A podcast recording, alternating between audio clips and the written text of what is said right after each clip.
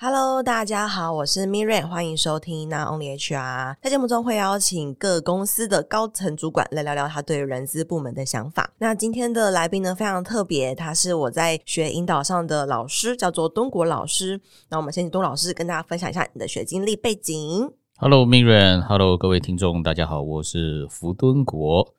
那我的学经历背景啊，之前最后一个毕业的学校是纽约州立大学的创意学研究所。我大学时候是念成大机械系，然后我曾经待过的地方有理律法律事务所，然后工研院。后来我出国留学，回来台湾之后呢，就在纳智捷还有华硕服务过。然后后来我就自己跳出来创业了。嗯，了解。那蛮好奇，就是因为呃，老师您留学回来之后都是在蛮大的企业里面。那以你当时的那个职场经验，呃，或者是你现在，因为你现在是一个讲师跟顾问嘛，以你现在这个角色的经验，你觉得在跟人家会互动的时候，你有哪一些就是时机点会跟他们互动到？你说的他们是指人 HR H HR 人资啊？OK。不过第一件事情啊，我先讲，即便我离开公司啊，我都是小咖咖，不是那种很高阶的主管。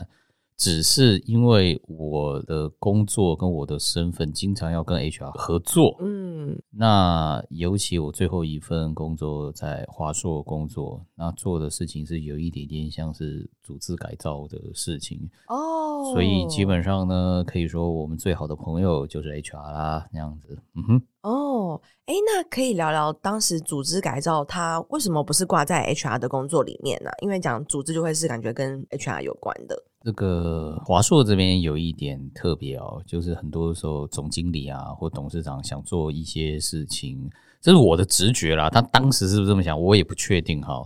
那总觉得这些高层想做一些事情的时候，因为公司本来就已经有自己的组织架构了嘛，嗯，你硬要在这个组织架构里面塞个单位啊或什么，其实可能也造成这个单位困扰，所以可能就放先放在总经理室。哦，等于说这可能是一个专案，然后可能为期半年、一年，然后为了是改造组织这样。是的，哦。然后那另一方面也代表这个总经理啊，或是董事长很 care 这件事情，想要亲自的去督导、亲自的去参与。嗯嗯，就是直接回报给最就总经理的部分。嗯哼，了解了解。那当时在你跟呃，如果我们举例好了，举例像刚才组织改造这个例子，那以当时来说，你跟他们互动的时候，大概你的感受或是你的印象是什么呢？通常大家对 HR 印象就是啊、呃，这一群人应该是公司里面最有人性的单位嘛。嗯。嗯尤其是温暖这样子，对，尤其是华硕像这种公司，你大概不意外，里面绝大多数人是比较工程背景的，是啊，大家就会觉得，嗯啊，这一些 HR 的人呢，可能是对人这些事情是比较有敏感度的，比较能够来协调沟通的，嗯，经常处理人的事情的，是，对，然后可能那边的美女姐姐们也会比较多的哦，哈哈哈哈哈，OK，所以。当时给你的感受可能是他们就是哎、欸，在互动的时候其实都是还蛮温暖的。是啊，是啊，嗯，哎、欸，那我有一个好奇是，因为你们要做的是组织改造，所以呃，可能会有一些人的部门职称甚至位阶可能会做移动吧？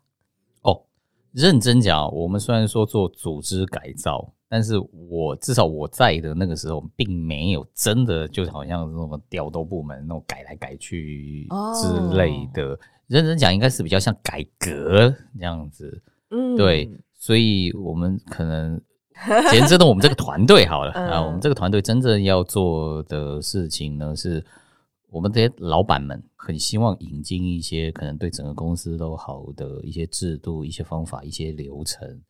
那先让我们这个团队开始引进这样子。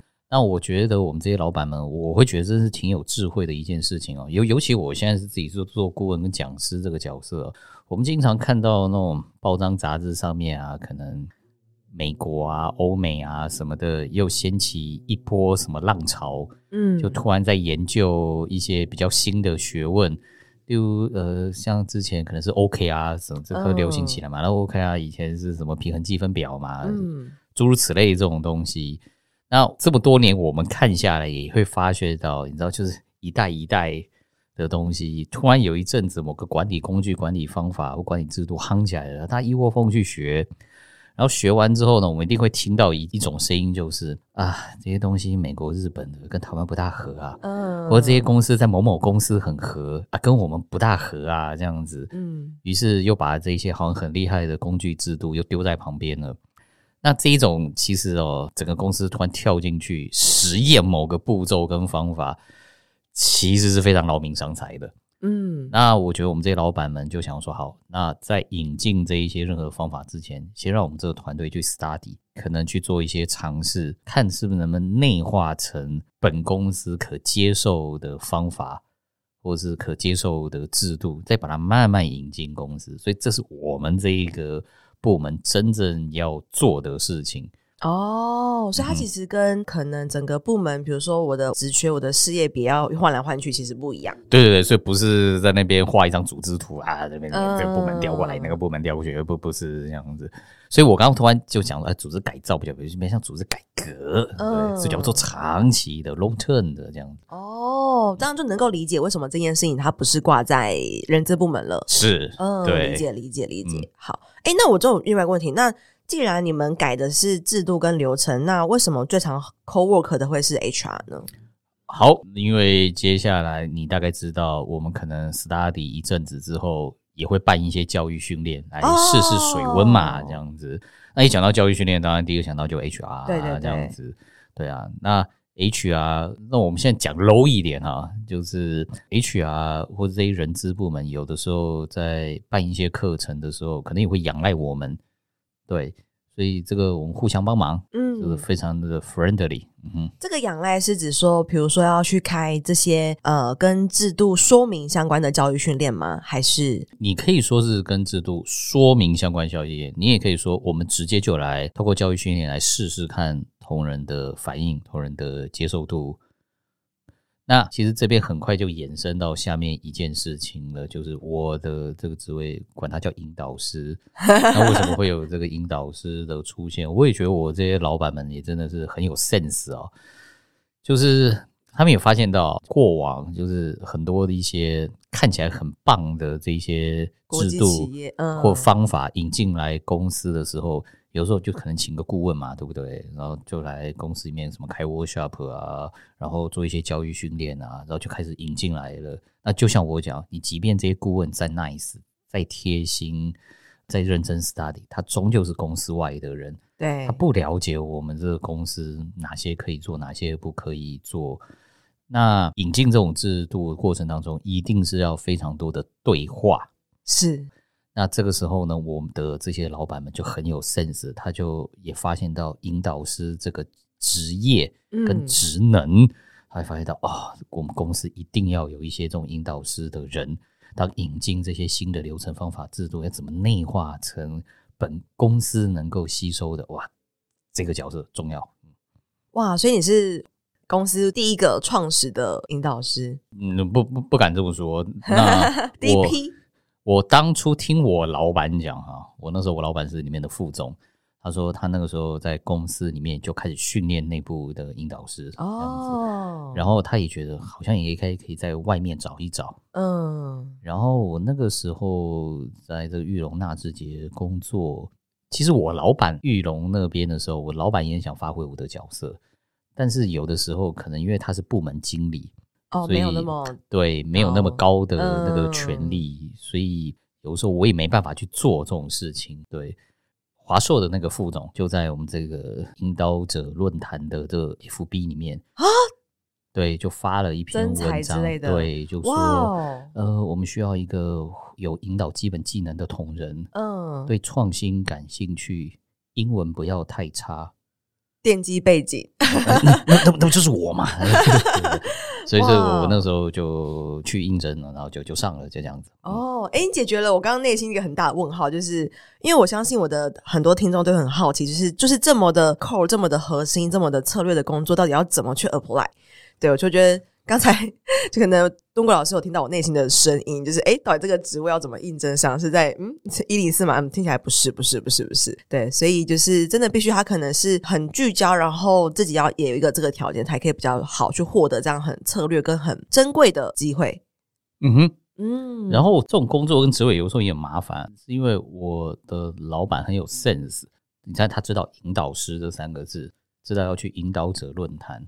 但是，要是有一些公司的高层，可能他不大有这方面的 sense，他只知道我今天要找一个人，好像那种协助大家怎样怎样怎样，帮大家理清一些东西。对，那他可能也没办法说得很清楚，可能就没有办法像我老板这么顺的这样刚好。就有个管道这样找到，可能他说不定要委托这个猎人头啊，嗯、或者是说不定就会在一零四上面写了一堆落落等的，然后找不到人，然后他可能会挂一个东西叫专案经理什么之类的，然后大家看那个专案经理可能看了也五煞啥，这个这我也不得不说，这有一点 chance chance 啦，对啊，还有一个新的叫做什么流程规划师或什么营运规划师之类的，对对对啊，或者是说说不定他就直接讲。总经理、高阶幕僚哦，或特助之类的。对，嗯，这种职称是让我看过很多。其实说白了，的确，我们某种程度是跟在大老板旁边，老板们很想要 do something。那我说 do something 不是那种小小，是比较长期的一些流程制度啊什么的那种引进。他提了一个想法，接下来我们就要去去动脑动手这样子。嗯、你说算不算是那种总经理、特助、幕僚？也算啊，这样子呀。Yeah, 所以这个这的确挺挺麻烦的，对啊。嗯，东老师，你觉得以你过去可能在做组织改革，或是你现在在做一个讲师跟顾问的角色，你觉得你接触到的 HR，他可能要有什么特质，对你来说是会比较舒服，或是你觉得是让你感受到比较专业的呢？我觉得 HR 们也都要来学一学引导引导，对对对对对。尤其我在 Mirren，你今天你那之前来报名我的课程，可能你也是某种无形之中觉得工作职能上好像有这种需求嘛。嗯，对啊，我猜啦，这这些 HR 在公司在应征的时候，在面谈的时候，一定也都会从字里行间去了解这一位同仁。嗯，是不是有散发出一些温暖关怀的特质？是不是能够在语言这个沟通上是这个比较 soft 的？嗯，然后能够去协调大家的，不会有特别什么自我坚持的。但这些东西都是很软的特质嘛。对。那如果真的职能上，那我也不得不说，像这种会议引导，或者是现在很多公司也在推教练。嗯，的确做这些工作，有些人很有天赋或天分。但是真的扎扎实实的去学习在工作职场上的应用，那又另一回事。所以我通常也都很建议 HR，有些人是偏好教练，有些人是偏好这一种引导。但是基本上，我觉得，尤其现在在外商公司或高科技产业，这些职能已经被传开来了。嗯，好像似乎以前是 nice to have。现在好像已经是差不多了，差不多了。对对对，嗯，认同认同，就是、嗯、尤其在 HR 的使用的工作情境中，招募啊、甄选啊、人员关怀啊等等等的，其实有时候就是不能问的太白目，不是不用 太直接，或是要问的有有艺术，或者是要让整个会议的时候等等等，就是沟通上，我觉得只要是会对话的职务，常常对话的职务，就是学习引导都是蛮必要的，而且。这几年突然也流行 HRBP 这种概念嘛？嗯，好，那我觉得也直接把它讲白了，HR 这个同仁厉害做到高位了，说白了，你就是老板的左右手啊。对，因为你管人嘛。我记得我以前我老板在十几年前哦，他很替 HR 叫屈。他说以前哦，他在国外的那种高科技产业，HR 通常一定就是副总以上，嗯，而且在公司里面非常受尊重。他说你想想看，进来所有公司人。都是他搞进来的，对，大家叫他一声校长都不为过。对，那他就说，他就说，那时候台湾的那种 HR 就好像什么，嗯、说比较难听，叫以前叫人事室主管的、嗯、那种角色很 low。但这几年我觉得 HR 很多地位都不断的提升。但是我现在要讲的事情是，如果做 HR 同仁想要再往上一步，基本上有一条路，有一种工作几乎就一定要掌握住，就是做组织改造这种工作。哦，对。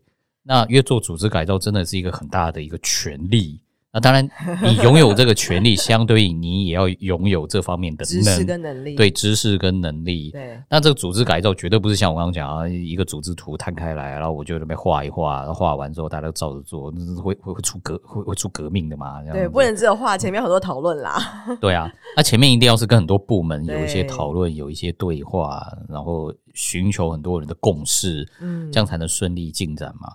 能做好这件工作，那不得不说，像这一种会议引导的那种功力，哇，就很重要了。嗯，嗯我必须说，就是，哎，我应该是在我是什么时候上老师的课啊？是去年还是今年？去年我忘记了，应该今年三月吧？今年三月，三四月，哦、这么这么哦，我以为是去年，反正就年初的时候。好，Anyway。因为我现在也是接很多，就是小型的电商，可能三十人团队，他们可能一些组织设计，举例，他们可能原本都没有分部门，嗯哼，所以公司可能十五个人，然后可能都是做的很很杂啦，或者是部门可能没有很明确，那他们可能明年说，哎，假如说可能要有投资人进来，那可能要有比较明确的架构，或者说我们可能要扩编，我们可能要到海外，我们可能要到实体店面。那我们可能有不同的不同的职能进来，那这时候可能就要做划分。所以其实我在跟他们讨论他们的组织架构的时候，我会很常运用到就是敦国老师的那些技巧。举例，就是我还记得我是好学生哦。哦，讲讲看，讲讲看，讲讲看。举例他那个百分比有没有？哦，对对对对对对对，还有那个百分比，然后呃还要让他先讲什么，再讲什么，然后还有当然就很经典就是 ORID 的部分。对，很推荐各位伙伴们，就是我我也蛮认同，因为我觉得包含像是我自己可能念研究所跟没念研究所，我觉得很大的区别是在于那个组织的概念。因为你还没有念研究所的时候，或是你没有当主管的时候，只是在每一个员工的单点上，就是你的人力资源管理会变成是每一个人力资源，而不是整个公司的人力资源。嗯，就那个层次会不太一样。对，所以我还蛮认同，就如果想要在往上一阶，不断不断呃那个层次拉高的话，其实碰到组织的面向，其实是还蛮关键跟重要的。嗯哼。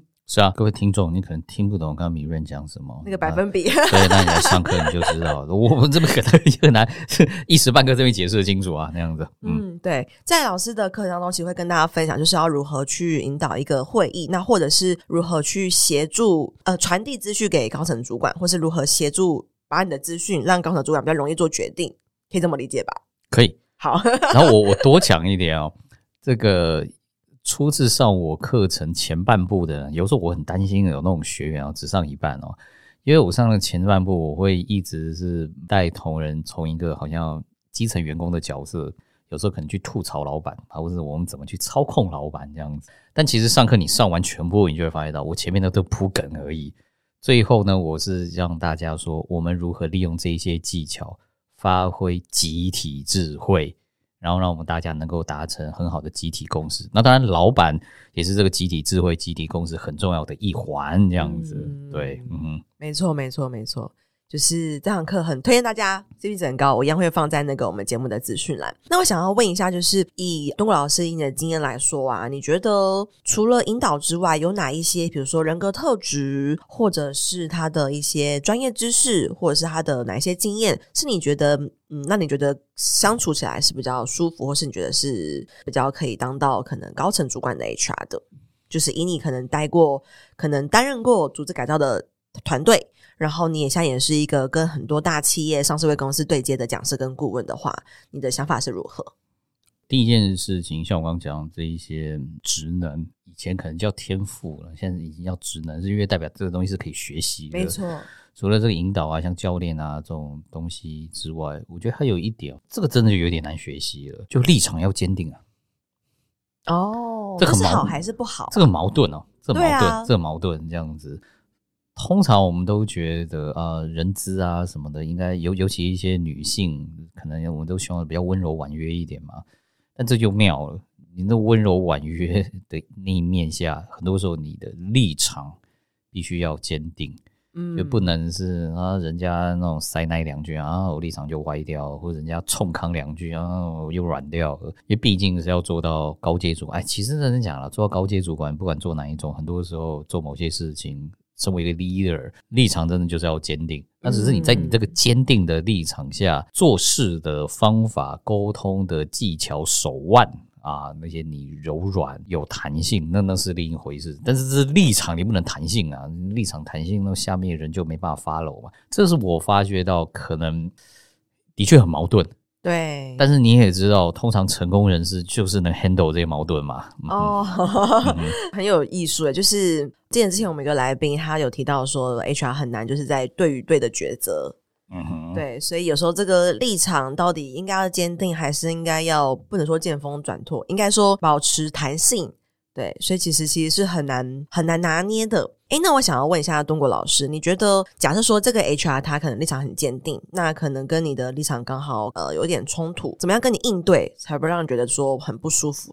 那现在我的角色是什么呢？你的就是跟他立场不同的人，是公司的同仁吗？对对对。OK，哇，那那这个沟通协调方法那可多啦。但是我我真的觉得还是那句老话，我以前会觉得我是一个比较 flexible 的人，所以我就会觉得啊立场都都可以改。嗯，但是我现在越学越多，我发现到如果你呃有些人他真的有些有厉害的，不是厉害，就是真的你坚信的信仰。那你你的确可以坚持下去，但并不代表不能沟通。哦，对对对，这这这两回事，就是保持开放的态度。对对，也不代表不能被挑战。嗯，对，但是还是可以有自己的坚持，这样子，这两回事，这样子。OK，所以我理解的是，东武老师提到说，可能在很高的位置的时候，因为很高的位置，你会接纳来自百川嘛，就是不同的声音，然后不同的影响，甚至可能内内外的关系人啊，等等等之类的。那在这样的位置上，其实更要去坚定自己，但是我们也要适时的去打开我们的那个框框，去聆听外面的声音跟意见。